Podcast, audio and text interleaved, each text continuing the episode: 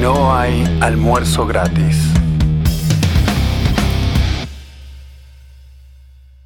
Hola, hola gente, bienvenidos. ¿Cómo están ustedes? Espero que hayan arrancado bien el año.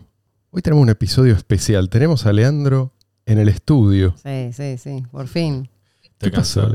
Dejó de viajar. ¿Viniste a iniciar un movimiento independentista? Estoy acá haciendo una especie de encuesta a ver quién quiere que independice qué cosa, no importa. ¿Qué Yo- parte de este estudio? Sí. Si quieren que independice este estudio, lo independizo. Yo me baso en eso. Igualmente, tengo para la semana que viene una sorpresa espectacular. Creo que el mejor lugar. ¿Ya tenés que- pasaje todo? pues, tengo pasaje, tengo el equipo de buceo, ya van a saber por qué. Oh. Tenés el esquema completo, me imagino. Tengo el esquema absolutamente completo. Este, ya me di 6 o 7 dosis por la duda. Um, O sea, cosa. así que preparando ya las valijas para un viaje fenomenal que van a compartir Bueno, ya saben, que ¿eh? la semana que viene, no se pierdan eh, el episodio. Luis está desde Venezuela, como de costumbre, nunca se mueve de ahí. Está loco. Saludos, saludos. Gorlomi, Gorlomi. Eso sí Estoy que- aquí dándome, o sea, estoy aquí pensando que la micronación más pequeña que he visto es el banquito donde está Leandro sentado justo en este momento. Así es. Y así como lo ves, está dispuesto a dividirla en dos. Marian, Todo bien acá. ¿Cómo andan? bien. Hay un montón de malas noticias, pero las dejo para la semana que viene también. Vamos a ir acumulando para la semana que viene, porque hoy tenemos mucho que hablar. Nos iba a acompañar hoy Jan, Jan Blas, viejo compañero de andanzas, pero por alguna razón no contesta, es posible que no esté sin señal. Si aparece en el interín, le damos la bienvenida. Vamos a chequear por última vez. Esto es No. en vivo, ¿eh? Esto Esto, es- es, televisión en vivo. Televisión Verdad. Producción en vivo y en directo. Bueno, antes de empezar quería comentarles algo que realmente me llenó el alma de alegría y de esperanza. Entre tanto video deprimente, entre, entre tanta noticia deprimente. No vas a hablar otra vez. No sé si vieron. Hoy, hoy Especialmente te puedo pegar. Hoy te- lo venía- no sé si, si vieron uno que eh, llegó de Alemania, ah, el de la señora de una pobre perrito. vieja que saca a pasear a su perro. Ay, por Dios. y la rodean tres orangutanes disfrazados de... sí. Primero tres y después son como seis o siete. Sí, llaman refuerzo, pues es una señora de 80 años. Un que, peligro para la- El perrito era más peligroso incluso. Y la rodean y le ponen esposas y la vieja grita, pide ayuda y la gente pasa caminando. Bueno, Pero ¿por qué? ¿Cuál era la excusa? No tenía, no tenía algún papel, Algún le papel faltaba una... De las re- regulaciones que hay yo, vigentes. en- faltaba alguna en dos. Alemania pasó encima. Sí, en sí, Alemania, sí, sí. no, te qué juro que lindo. Qué lindos Muy- recuerdos. Te juro que lo veías en blanco y negro y era indistinguible El 39. de los peores momentos de, de Alemania. Bueno, un tipo, para ser justo, dice, eh, grita en alemán, eh, dejen a esa señora, no les da vergüenza, podría ser su madre, algo así. Pero mayormente la gente pasa caminando. Y eso me encogió el corazón. Pero después vi otro video. Uno que provenía de Australia. Ma- Marcelo dice que le encogió el corazón, pero según los comentarios de, de los videos de Santiago City, Marcelo no tiene corazón. Ah, sí, es verdad, es verdad. Tengo ahí chiquitito, hay que buscarlo. bueno, se entiende perfectamente por qué hacen esto, ¿no? O sea, nada de lo que hicieron funcionó, más bien todo lo contrario, entonces necesitan un, chivo expiatorio. Caso contrario, la gente los va a culpar a ellos. Pero ¿qué pasó en Australia? Yo ya había perdido la esperanza, no, no, creía que esto era posible ya en Australia. Creía que la gente capaz de rebelarse ya eh, o se había ido o estaba escondida en algún lado. Pero resulta que no. En un bar, esto era en North Queensland, en un bar, un bar familiar, tipo atendiendo en, en la caja, en- otra vez entran, esta vez dos matones ¿no? uniformados, también a pedir papeles, a pedir, a preguntarle dónde estaba su, ¿no? su, su trapo en la cara, etcétera. No usemos palabras comprometedoras. Ninguna. Y para mi sorpresa, la gente, había mucha gente, estaban trabajando mucho, la gente se detuvo a mirar lo que estaba pasando, se acercó un tipo que se identificó como abogado y le empezó a tirar letra al tipo que estaba en la caja. Entonces, por ejemplo, cuando le habla del trapo, le dice, no, es una cuestión entre él y su médico. Eh, esto se llama, le, tiraba como la figura legal, ¿no? Esto, se llama eh, privilegio de relación médico-paciente, qué sé yo. Eh, usted no tiene por qué, es información confidencial, usted no tiene por qué solicitar esa información, bla, bla, bla. Entonces, estos dos tipos que entraron envalentonados, ¿no? Sintiéndose dioses en, en ese pequeño contexto ¿viste? en el cual ellos pueden imponerse, de golpe, la gente cuando notó que alguien se estaba plantando, se empezaron a, a poner de pie, ¿vos lo viste? Se empezaron a poner de pie y empezaron a gritarles que se vayan, todos juntos. Y estos dos tipos que habían entrado con esa actitud empezaron a retroceder y se tuvieron que ir. Ante la resistencia de la gente. No, y después se pararon enfrente del bar también para que no se, para que no entraran más. No sé si fue el mismo episodio, pero ese también lo vi en Australia. En todo caso, me parece que acá hay una lección muy importante que aprender. Si todos se callan por miedo, estos tipos van a seguir Nos van a pasar por arriba. avanzando. Y si no se callan, ¿qué van a hacer? ¿Van a meter preso a todos? ¿Van a empezar a dispararle a la gente? O sea, no pueden hacer nada. No, bueno, por eso necesitan convencer Exactamente. Pero la gente de que. hace falta que alguien se plante para que los demás Sientan que pueden. se, y, y se vean inspirados también. Sí, porque sí, hay que sí, animarse a hacer Sí, eso. sí, sí. Entonces, tomen nota porque esto funciona y probablemente eh, necesitemos eh, un- ejemplos como ese en todas partes Tenemos que resistir. muy pronto. Hasta las últimas consecuencias hay que resistir. Porque si no, nos van a pasar por arriba en serio. En cuanto al episodio de hoy, yo pensé mucho si ponerle el título que finalmente quedó o no. Porque alguien me dijo, Marcelo, no antagonices. No antagonices. ¿Qué sentido tiene? Deja, deja que ataquen, deja que hablen. No es bueno sembrar la división. Yo no estoy sembrando nada, ¿sí? Pero por otro lado, me dejó pensando, si yo no digo la verdad, porque a alguien puede caerle mal, no estoy actuando como un político. Eso es hacer política de alguna manera. Y yo no soy un político. Entonces, si a alguien le cae mal lo que yo digo, está bien. Son cosas que pasan. Son, como se dice, Gajes del oficio. sí, efectos secundarios. Colaterales. Efectos daños, colaterales. daños colaterales. Daños colaterales. Pasas que cosan. A mí, a mí me caen mal cosas que decís a veces. Y sin embargo puedo estar acá al lado. Y acá estás. Acá estoy.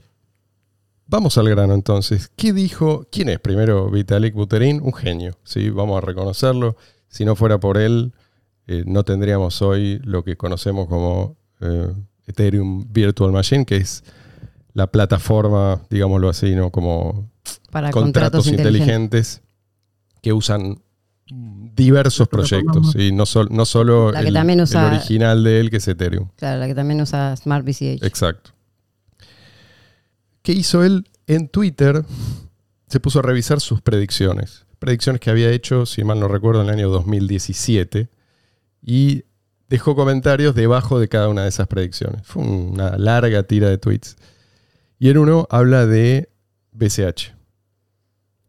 Y lo voy a traducir porque lo tengo acá en inglés. Dice, Today I would call BCH mostly a failure. Dice, hoy yo diría, estas son palabras de él, que BCH es mayormente, ahí, ahí me pensé que hay como una cobertura, mayormente un fracaso.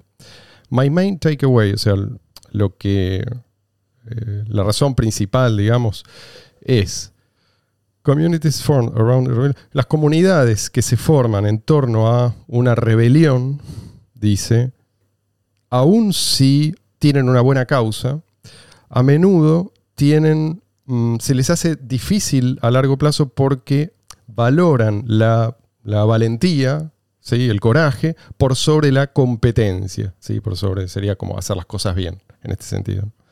Eh, y, se unen en torno a la resistencia más que eh, a un entorno, sería como un- una manera coherente de eh, llevar adelante el proyecto.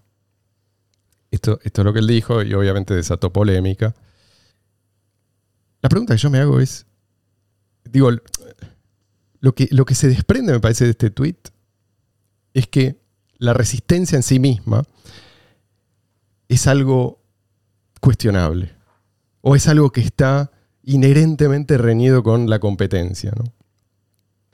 Ahora, supongamos que esto último es cierto, que no lo es, obviamente. Se, se puede, digamos, hay movimientos que resistieron a lo largo de la historia a otros movimientos y resultaron exitosos. Pero aún si no resultan exitosos, no hay nada malo en ello.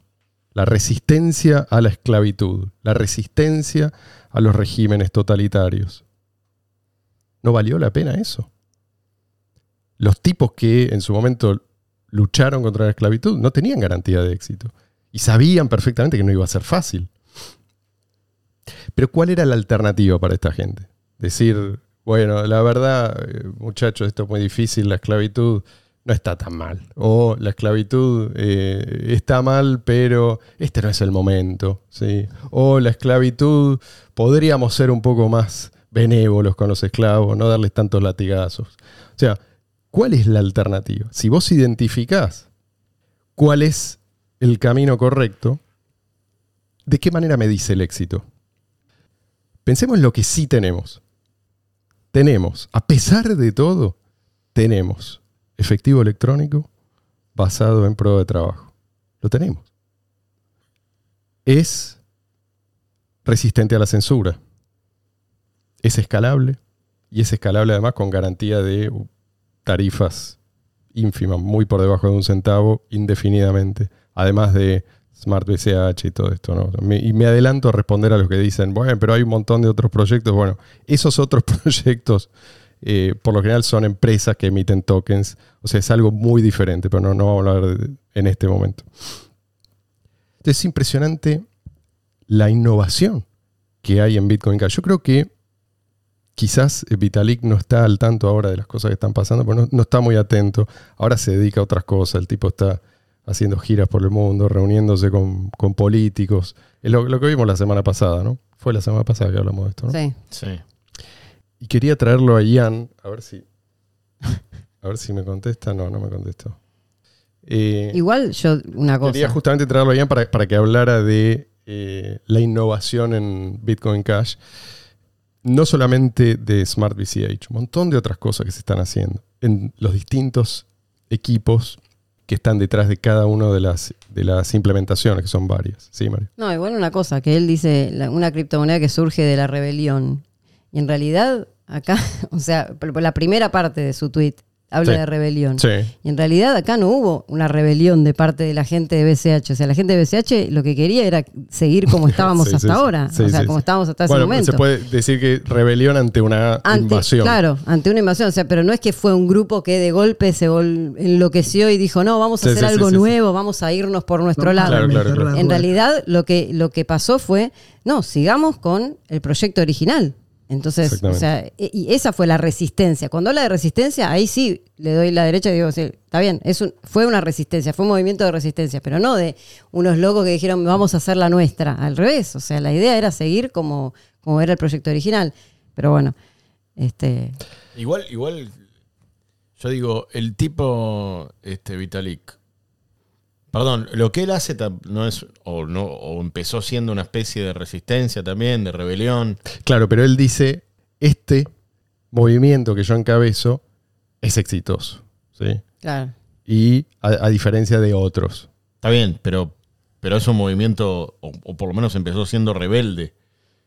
Sí, sí. Porque en un punto sí, porque a él no lo Sí, dejaron. Él quería incorporar Claro. su invento, su, o su, digamos, su creación. La quería incorporar a Bitcoin Sí, sí, sí, BTC entiendo, y no lo dejaron. Entonces se Sí, fue por su lado. Sí, por Sí, sí, es supuesto verdad, que sí. es verdad. Por supuesto, No, él no, creó una razón. comunidad nueva. Entonces no sé a qué se refiere exactamente Sí, con sí. eso. Y después si habla de, no sé, si habla de resistencia, que él también la tuvo, de rebeldía, que él también la tuvo. Totalmente.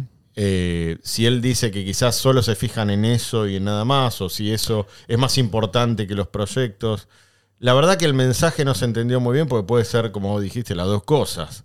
Entonces el mensaje no se entendió muy bien y no sé bien a qué apuntó o qué esperaba. Quizás simplemente, como en un mercado, destruir a la competencia. No sé. Lo que- Yo no, no entiendo qué es lo que eh, Vitalik está juzgando acá. O sea, si- ¿qué es el, el precio de BCH en relación a BTC? Si es eso lo que está juzgando es... El chart. eh, exacto, o sea, la, la especulación sí favoreció a BTC y sabemos por qué. Pero digamos, si vos te fijas en los incentivos económicos adecuados para que el, el proyecto siga adelante, para que permanezca en el largo plazo, es decir, si te fijas en los fundamentos, bueno, ¿por qué no se puede hablar de, de éxito? Sería, sería un fracaso si hoy no tuviéramos esta opción. Mm. Sí, perdón, Luis. Lo que yo sí leo entre líneas, que capaz ahí sí le pudiera dar la, la razón a Vitalik, es que sí, van a, van a poner Ajá, el, el, el abogadito del diablo. Este abo- un No, abogado la- venezolano ahí la, hoy. la parte en la que veo que sí le veo sentido algo de lo que dice Vitalik es que en BCH han ocurrido varias divisiones y el daño que eso le ha hecho al efecto de red sí, sí, sí se podría considerar que Sí, es verdad, es verdad. El otro abogado, un abogado contra el otro. No, no. Los dos para este. Ah, No, está bien, Luis. Pero yo, lo, espera, pero una cosa, eh, en, ese, en, en los momentos en los cuales hubo divisiones y hubo, hubo que hacer forks también y hubo, hubo gente que tuvo que ser expulsada de alguna manera de la comunidad por, por tóxica o por, por no, hacer... o que perdió una guerra. porque no perdió una guerra, por, perdió la, la- la batalla que, que estaba librando. Eh, eso en un punto sí puede haber creado también, digamos, revuelo y todo, La pero guerra la- del hash power, estoy diciendo, no, Sí. para el que Sí, sí, sí, no que se malinterprete. puede haber creado revuelo, puede haber creado más división, puede haber creado eh, eh, perjudicado el efecto de red, pero fue importante también para seguir nuevamente para la resistencia, digamos, para seguir con el proyecto original. Por eso, a, a eso voy, y, Luis. y mostró, mostró también la fortaleza de BCH. Tal cual. En retrospectiva, si volviéramos a esa época, yo volvería a estar del mismo lado. No, no querría que BCH Exactamente. fuera ni BSB ni Sí. Cash. Por eso, empiezo, por eso empiezo diciendo cuál es la alternativa. Reconocer que el camino es largo y duro y hacer lo que hay que hacer o, bueno, rendirse. Entonces, sí, es cierto, hubo divisiones, pero ¿fueron necesarias esas divisiones Por para que hoy el proyecto original siga existiendo bajo el nombre BCH? Eh, si la respuesta es sí, entonces, eh, ¿por qué no decir que esto es un éxito? Eh, ¿Qué es lo que se está midiendo? Esto es lo que yo me pregunto. Porque si vos te fijas en, en la tabla esta de la, según Market Cap, ¿qué tenés? Meme coins de, de perritos. ¿sí? Algunas ni siquiera tienen su propia cadena de bloques, o sea, eso es realmente un chiste. Tenés stablecoins, un montón, muchas de ellas son fraudulentas, ya lo sabemos. Eh, y aunque no sean fraudulentas, o sea, son... ¿Qué pasa, Luis? ¿Qué? Tenemos a Ubi Token. Esa sí es un éxito. Pero no sé si está... Me, me refiero a las primeras, ¿eh? O sea, es... El top 10, top, top 20. prácticamente pura basura. Eh, ¿Eso es un éxito? ¿Qué sé yo? En el mismo sentido que es un éxito cualquier esquema Ponzi. Ahora, yo no tengo nada en contra de la especulación en sí, que se entienda. No, no hay nada intrínsecamente malo en la especulación, pero los especuladores de los primeros años, ¿con qué, con qué estaban especulando? Con la utilidad. Exacto, con el potencial de la tecnología, Claro, con claro. lo que iba a ser posible en el futuro. O sea, apostaban al efectivo electrónico peer-to-peer. Apostaban a que eso iba a ganar cada vez más adopción.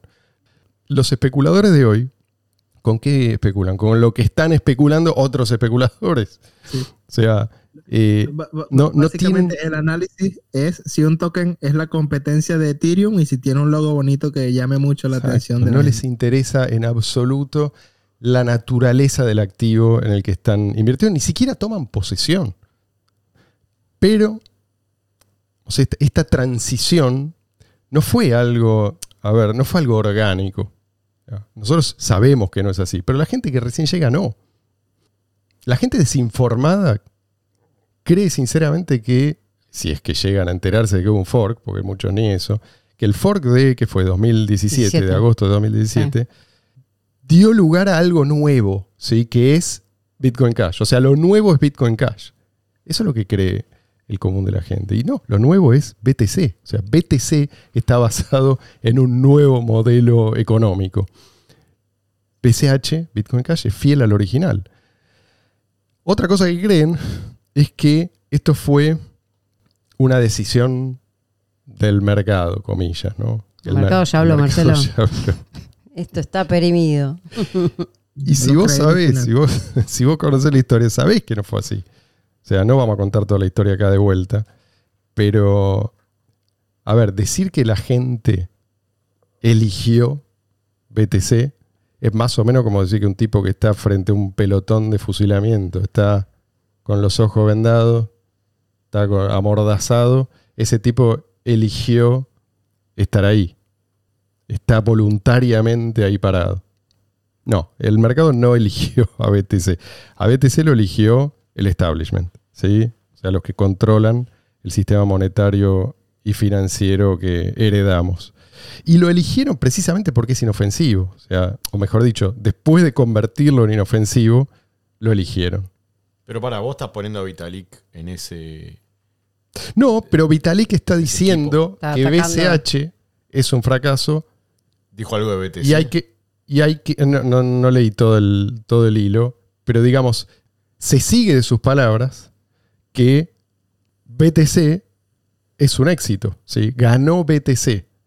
Como si esto ya fuera una competencia que terminó.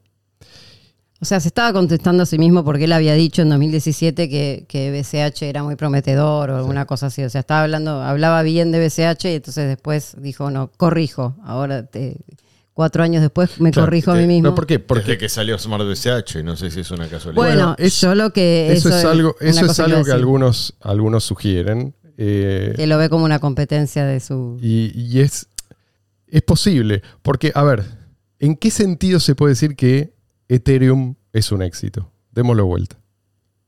El otro día me pidieron que pagara, no importa por qué, pero eh, la persona a la que yo tenía que pagar me pidió USDT, ¿sí? O sea, el Tether sobre Ethereum, o sea, eh, token ERC RC. RC20. ¿Sabes cuál era la tarifa que tenía que pagar para esto? 40 dólares. y, el, y Un, poco- el- casi un poquito menos de 40 y el dólares. bien o el servicio. Y eso, y eso tenía que pagar, ponerle 100. Sí. Es gracioso porque Pero perdón, eso es bajo, ¿eh? en, en- en- en determinada época cuando Ethereum no tenía es- esos fees, la, la burla salía desde Ethereum hacia Bitcoin BTC. Claro, Claro. él mismo, él mismo lo decía, ¿sí? que, que no podía ser que, que uno tuviera que pagar más de 10 centavos para, para hacer una transacción. Bueno, hoy en día es normal tener que pagar cientos de dólares eh, y a veces muchos cientos de dólares para hacer eh, transacciones que en otras cadenas de bloques cuestan fracciones de centavo. Entonces, Ethereum hoy en día yo creo que es justo decir que está roto, porque vienen diciendo hace cuántos años. Vos, vos podés tenerle paciencia a un tipo que te dice, mira, el año que viene esto va a estar resuelto, ¿no? Y te prometo que y va a estar resuelto absolutamente todo, no vas a tener más problemas, las tarifas no- van a bajar, las transacciones se van a confirmar todas, no vas a tener ningún... eh, no vas a tener que eh, estar rezando porque se confirme, ni porque las tarifas sean más o menos razonables. Al año siguiente te dice, eh, no solamente no se resuelven, sino que están más caras y las transacciones son más impredecibles. Bueno, te no quieren Pero si arreglar. Te lo dicen cinco, seis años seguidos, eso ya en algún momento tenés que, y cada vez funciona peor, en algún momento tenés que sacar la conclusión de que hay algo que no te están contando. O sea, hay algo que tiene que ver con el punto de partida. O sea, alguien hizo alguna vez una comparación como cómo es tratar de reformar una cripto que ya está en funcionamiento, es como tratar de reformar un avión, ¿sí? tratar de resolver un problema rediseñando un avión en vuelo. ¿sí? Yo creo que este es el problema que tiene Ethereum. Sí. Y me da la impresión a mí de que no, nunca lo van a resolver. Porque Por- quizás por no decir. tiene solución. Y quizás también, porque estos problemas de escalabilidad no tienen solución, Ethereum está en el lugar que está. Del mismo modo que BTC, al que no se le permitió escalar, está en el primer puesto. Ethereum, que no puede escalar, está en el segundo. Entonces, vos fíjate, los dos proyectos que, eh, lo- los dos peores en términos de utilidad, están ahí arriba. Son los preferidos del establishment. No, no, no. Va- va- vas a cerrar la boca cuando salga Ethereum 3.0. 2.0 ya fue, ¿no? Uy. Eh, Hoy tenemos guerra de abogados, parece. sí, lo felicito, Colega. eh, colega, por el comentario que hizo anteriormente. Muchas gracias. Hacía mucho que esperaba algo de esta mesa. Eh, y vino de su parte, desde Venezuela. Un saludo a mi amigo Maduro. Eh, y, y Diosdado. Eh, si están en los primeros puestos, eh, señor eh, Marcelo, es por algo. Porque el mercado sabe elegir. Y el mercado ya. Déjame terminarlo a mí. El mercado ya habló. El mercado, muy bien, muy bien. Lo está empezando a entender. Estamos aprendiendo la lección. Un saludo, colega. No, Las intervenciones del abogado son cada vez más prescindibles, ¿no? Yo creo que. No sé, no entiendo cómo todavía tiene clientes. No sé cómo leyeron el título. eso sí, es fácil conseguir. De abogado.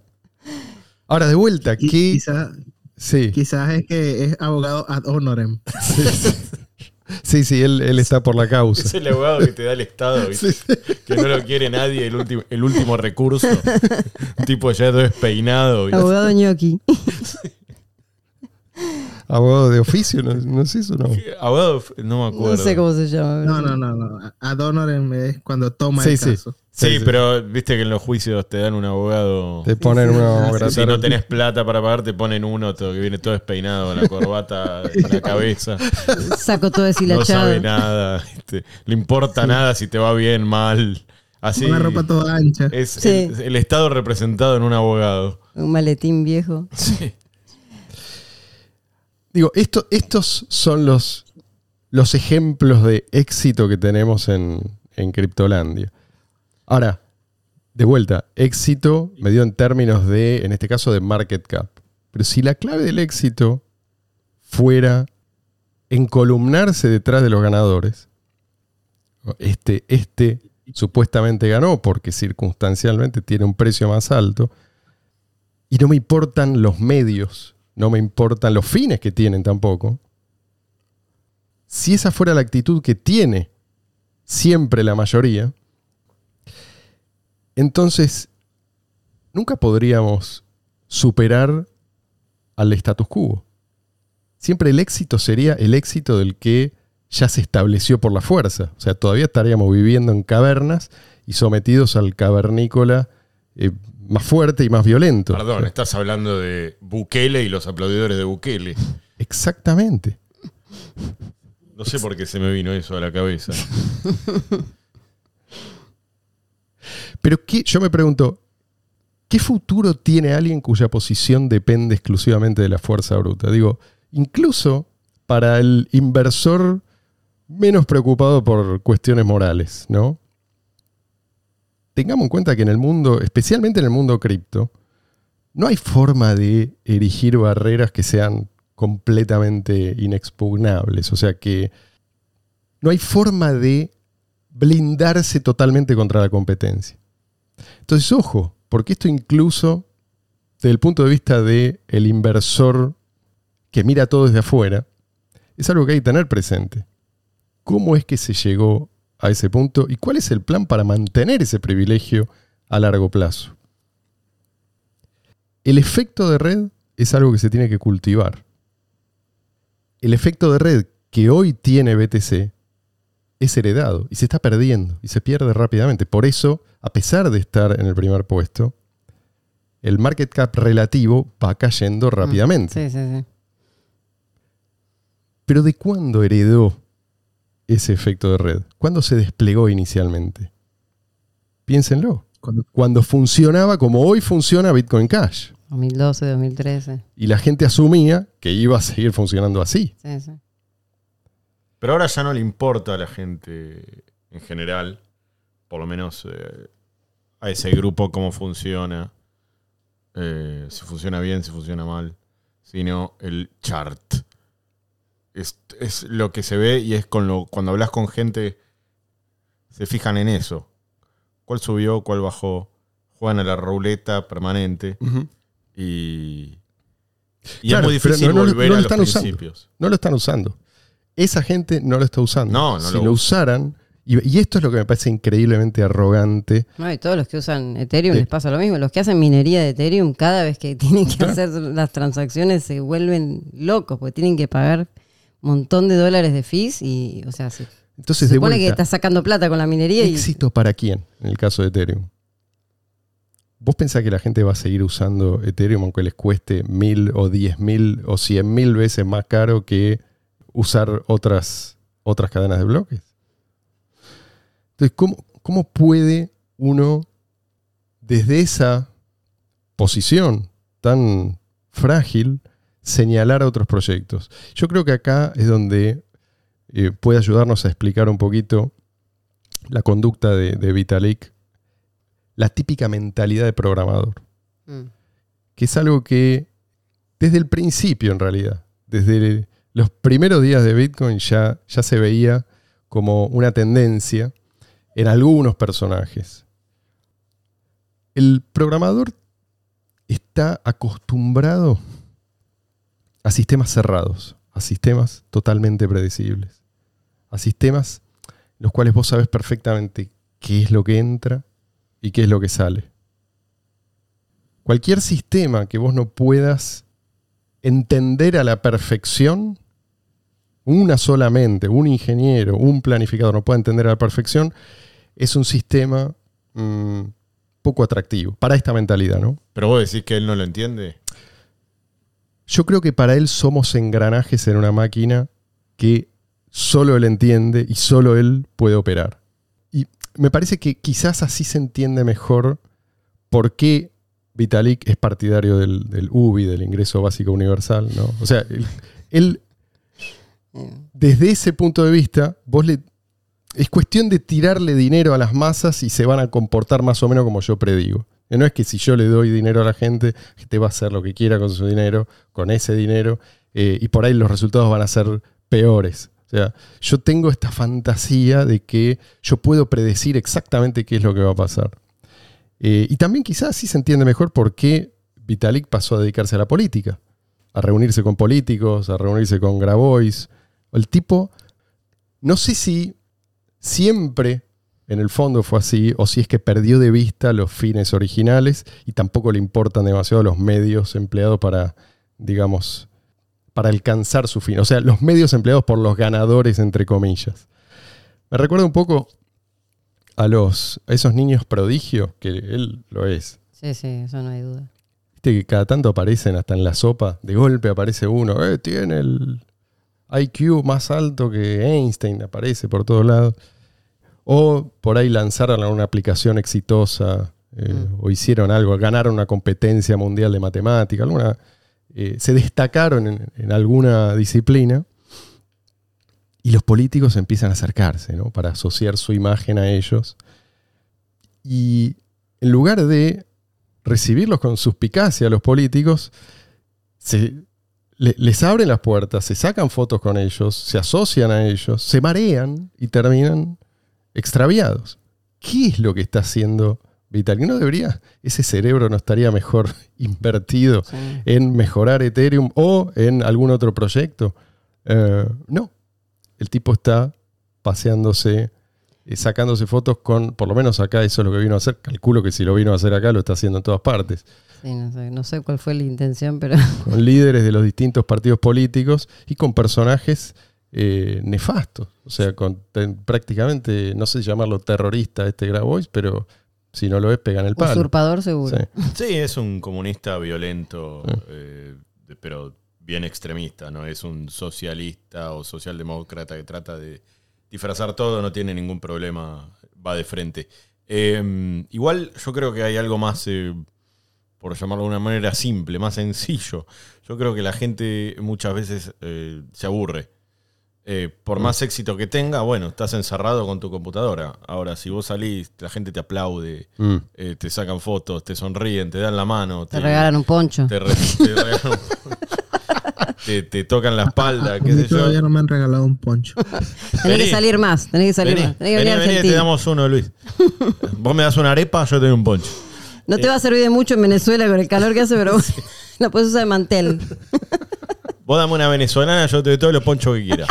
Eh, y, y creo que, bueno, y como cualquier otro, al fin y al cabo es un ser humano eh, que se puede equivocar también y, y busca eso, busca fama y busca, busca reconocimiento fuera del cuarto oscuro de la, y la computadora.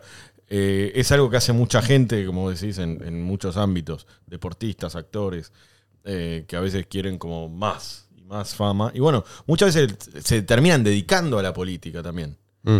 Eh, no solamente, muchos de estos también se terminan, no- que no te extrañe que mañana eh, Vitalik le deje el proyecto a Grabois eh, y se ponga ahí para, para candidato a presidente de algún país.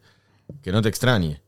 Ahora yo digo, el, el éxito que hoy en día tiene Ethereum, no sé qué va a pasar el día de mañana cuando dejen de ser proof of work y pasen a ser proof of stake. Bueno, Ethereum O sea, tiene éxito, pero si vos Eso, medís. si, vos, el- si él dice que en BTC versus BCH, que hubo división y qué sé yo, cuando hagan ese cambio, yo no sé qué va a pasar en la comunidad de Pero, Ethereum. Ojo que si vos me dices el volumen de transacciones eh, y también el, el volumen transado, ¿no? En términos de Mm. valor, en todas las plataformas de contratos inteligentes, Ethereum también está perdiendo. Y es obvio, sí. O sea, bueno, no podés darte el lujo de pagar mil o diez mil veces más que los demás eternamente. O sea, el, el mercado está actuando.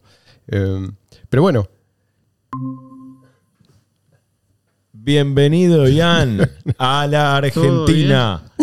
Estábamos terminando, justo. estamos terminando. ¿Querés, ¿Querés un flan para el postre y te vas? Boludo. Estoy sin señal acá, se fue el wifi. Y nada. Ian, el mercado ya habló. El mercado ya habló, sí. Te lo perdiste. No sabes lo bien que habló. No hay almuerzo Ah, gratis, ya hablo. León. Che, Ian, ¿querés contar rápidamente eh, tu experiencia como refugiado de Ethereum? ¿Por qué motivo abandonaste esa red? A ver. Mira, lo, lo que pasó era que yo hace el año pasado, la gente de Uniswap hizo como un airdrop de su token, ¿viste? Uni. Y todo el mundo obviamente salió a venderlo y yo lo cambié también. Y lo que pasó fue que lo puse a invertir en el propio Uniswap, en el pool. Eh, y las ganancias que le sacas está bien porque, porque hay mucho volumen. Entonces, funciona. Ahora, cuando querés retirar ganancias, te asesinan Claro. cada vez que querés sacar liquidez, tenés que pagar. La última vez me fui pagando 200 dólares y tuve que sacar tres pares. O sea, me sacaron 600 dólares en, ¿Mm? en liquidez. O sea, Me una asesinaron. transacción estamos hablando. Sí, sí, sí. Y encima, si vos tenés, por ejemplo, no sé, tres pares de liquidez, no sé, Ethereum, WTC, DAI Ethereum, USDT Ethereum, cada una que sacás, 200 dólares. Y Ah, después, si querés hacer un swap, 100 dólares piso. Nada, bueno. Es una locura. Sí, no, no. Sa- salís regaliente este, y te vas a otra red, a Smart CH o, o donde funcione, digamos. Perdón, eh, que tenemos acá. un inter- Estaba preocupada por vos la señora. Yo no quiero hacer algo con mi jubilación. y, y el UBI no me llega. Y quería invertir. Decís que no invierta ahí en Ethereum. Y señora, si va, si va a poner 10 dólares por mes, no. No, no, no ¿Cuánto me queda? Poco día. directamente. ¿Cuánto me queda? Menos 400. Menos 400, Tienes que endeudarte para pagar los fees. Ethereum es el verdadero BTC. ¿Qué? ¿Vieron la screen esa? Ethereum es el verdadero BTC. Claro. Sí, sí, Ethereum es BTC, pero con cuando querés hacer algo más complejo, digamos. Claro. Es básicamente eso. Mientras más compleja es la, la transacción, el contrato inteligente que querés usar, más pagas de fee. Claro. Para Básicamente vos, se vos- multiplica el gas, el precio del gas, por lo que consume ese contrato. vos- Y vos- según lo que querés hacer, te dicen en 4 o, o en 5. Ponete en 4. Sí. Pará, vos, vos, vos perdiste o tuviste que pagar seis- 600 dólares. Sí. ¿Te quedó algo de ganancia? ¿Pudiste ir a comprarte una coca, algo? Sí, la, la pagué en Ethereum. Todavía debo el office. Le dieron el vuelto en caramelo como los chinos. No, Che. Ian, otra cosa que no quiero dejarte ir sin que cuentes, porque eh, veníamos hablando de eh, lo que dijo Vitalik y probablemente se me ocurrió a mí que el tipo en realidad no está atento a las novedades, a lo que se viene en Bitcoin Cash, lo que ya se hizo, pero además lo que se viene, porque muy pronto vamos a tener un upgrade. Esto creo que va a ser en, en Mayo. Si querés comentar algo de eso. Lo que sí se está laburando es los bloques de 256 para agregar, eso sí estaría muy bueno. Ah, sí. Y, y PMB3, que básicamente modifica, digamos, cómo está, si, si querés, qué es lo que se almacena en una transacción de Bitcoin Cash y te permite conectar contratos inteligentes dentro de Bitcoin Cash que son, digamos, triviales como, como el Bitcoin, pero conectar contratos triviales puede llegar a armar un, un Lego de algo un poco más complejo. Eh, yo, yo no creo que lo que es lo que es hoy en Ethereum se haga sobre BCH. Sí, sobre Smart BCH tiene mucho más lógica. Este, probablemente la, la capa de BCH se use más como transaccionar diariamente y la capa de inversión y todo esto en Smart BCH. Pero sí es cierto que a medida que los upgrades sucedan en BCH, los bridge, o sea, la forma de conectar entre BCH y Smart BCH Mm. cada vez sea mejor y más segura. Probablemente mucho más rápida. Este, por ejemplo, uno de los últimos cambios que se hizo en BCH es el tema de, del encadenamiento de las cero, de las cero confirmaciones. Sí. Antes creo que se podían hacer ocho. O sea, yo te mando y sin Sí, que sí. se confirme, vos lo podías reenviar siete veces. Sí, Ahora es infinito. Eh, y también las pruebas contra doble gasto. Sí. Entonces, a medida que se vuelve más seguro, probablemente se vuelva más rápido entrar y salir claro. de BCH a Smart BCH. Sin, Mm. sin esperar confirmaciones, digamos. Mm, claro, claro. Y bueno, y después lo que se viene son los cambios a Smart BCH. Se va a bajar la, los fees. Si se va a venir el bridge, eso es. El bridge descentralizado. Vamos. Claro, exactamente. Lo que estábamos necesitando todos. Estamos necesitando, sí. Sí, eso va, va a estar bueno. Eh, y lo mismo también que bajen los fees. Porque hoy son bajos, eh, pero podrían ser mucho más bajos, digamos. Podrían Sí. ser como en BCH. Hoy capaz un enviar te sale 2 centavos, es poco. Un swap capaz te sale 5 centavos, es poco. Comparado con otras redes, ¿no? Inclusive es poco pensando hasta en Binance Smart Chain. O sea, en Binance es más caro, por ejemplo. Eh, y se lo usa un montón de gente. Claro. Eh, Igual el puente te lo pago, ¿eh? ¿cuánto querés? Un puente porque si no tenés que hacer irte a, a, a Coinflex. otro sitio, a Conflex, después tenés... No, igual sí. ya hay varios puentes. eh. Hay varios puentes. sí. Lo que pasa es que no, no hay- es descentralizado. O sea, que se dependés de un tercero. No, obviamente. Aparte lo que se hace es que del lado de Smart BCH, digamos que se- se- ya se crearon los 21 millones, ¿se entiende? De, de ese BCH. Y se liberan a medida que se bloquean en BCH. Claro. Entonces, eh, Coinflex hoy es el que tiene los, si querés, los 21 millones de SBCH. Claro. Por eso, por eso es importante el, el bridge descentralizado, porque ahí es donde vos le tirás todos estos 21 millones en un contrato inteligente. Ujú. Pasa que es algo que hay que hacerlo bien y que se tomen su tiempo si es necesario, porque si lo haces mal puede llegar a generar una descoordinación que puede ser un flor de quilombo. Claro. Este, y después lo otro que va a venir es que van a bajar los, los fees. En Smart BCH van a caer 100 veces. Eh, A la pelota. básicamente hoy el, lo, lo que se hace es, se usa un fee de eh, un SAT, más o menos, un SAT con 0,5. eh, es el fee mínimo en Smart BCH. Lo que se va a hacer es que baje a 0,01 SAT, o sea, 100 veces más barato. Hoy en Biarca te sale 3 centavos, te va a salir 0,0003, o sea, no existe. Eh, eso es mejor todavía, ¿no? Sí, sí, obvio. Sí, sí, sí, sí. Gracias, Ian, por hacerte un ratito para nosotros. Se aprecia mucho tus comentarios y procedo a despedirme de todos ustedes. Me refiero a mis compañeros, a los que nos escuchan. Les deseo un excelente 2022. Gracias por su compañía, gracias por sus comentarios también. No olviden seguirnos, poner like si no lo han hecho aún. Será hasta la semana que viene.